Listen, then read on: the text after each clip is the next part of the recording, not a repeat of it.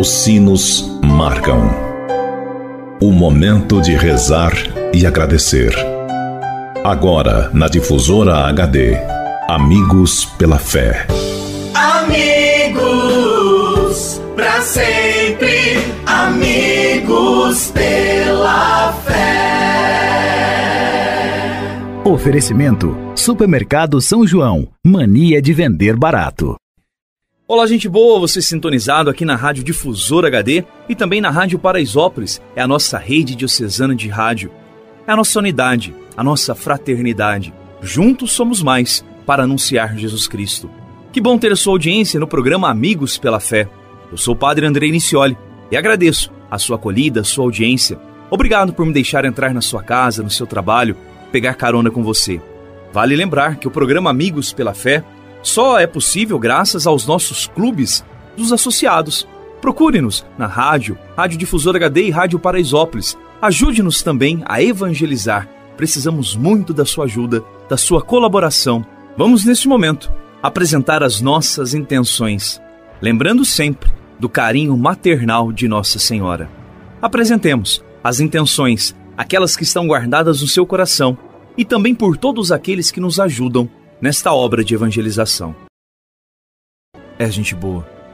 Maria é mulher. Vive numa sociedade patriarcal na qual somente os homens têm palavra. Enquanto eles aprendem a ler e a escrever nas sinagogas, cada sábado as mulheres normalmente permanecem analfabetas. Elas não podem conversar com o homem em público. Ficam confinadas em casa em um julgamento. O testemunho do homem vale mais do que o da mulher. Se a mulher perde o marido, a herança do falecido não fica com ela, mas sim com os familiares dele. A mulher viúva sem filhos não tem a quem recorrer. Essa era a realidade daquela época. Maria mora em Nazaré, uma pequena cidade da Galileia. A Palestina, só para nós entendermos, é importante isso. A Palestina está dividida em três regiões: a Judéia ao sul, a Samaria ao centro e a Galileia ao norte. Trazendo para os nossos dias de hoje, é como se fossem três estados.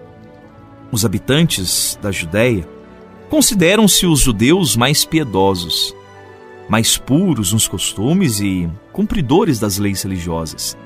Na Judéia está a cidade de Jerusalém, lugar de peregrinação, capital religiosa e grande centro econômico. Os galileus não gozam de boa fama. Da Galiléia partem para vários movimentos de libertação contra os romanos. Os galileus têm um sotaque típico que os identifica facilmente. Nazaré é uma cidade sem importância. Natanael, um discípulo de Jesus, chega a perguntar se de Nazaré pode sair algo de bom. Os chefes, os sacerdotes, não acreditam nos galileus e sabem que de lá não surgiu nenhum profeta importante.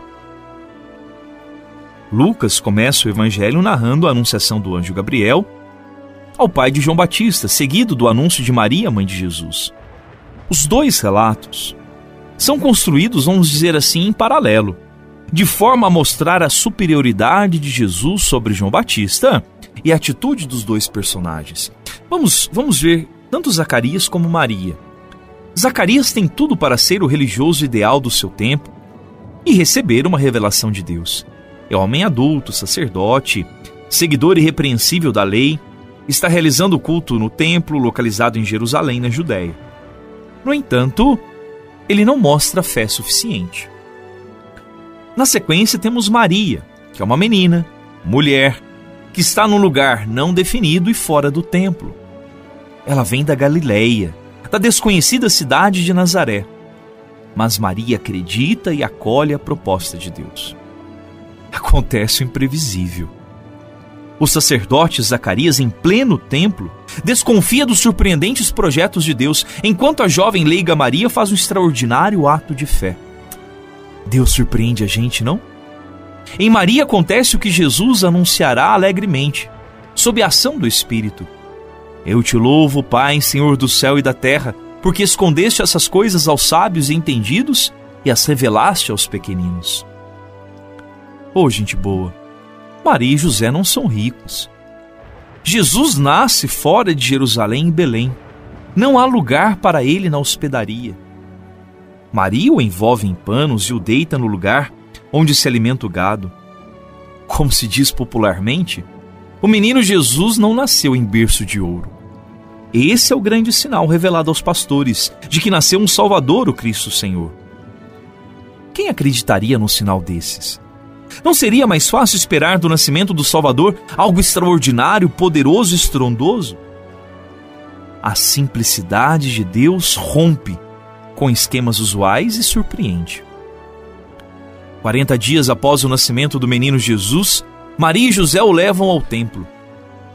Seguindo a tradição dos judeus, fazem um sacrifício de oferta ao Senhor. Como são os pobres, não oferecem um cordeiro, mas somente um par de rolinhas ou dois pombinhos.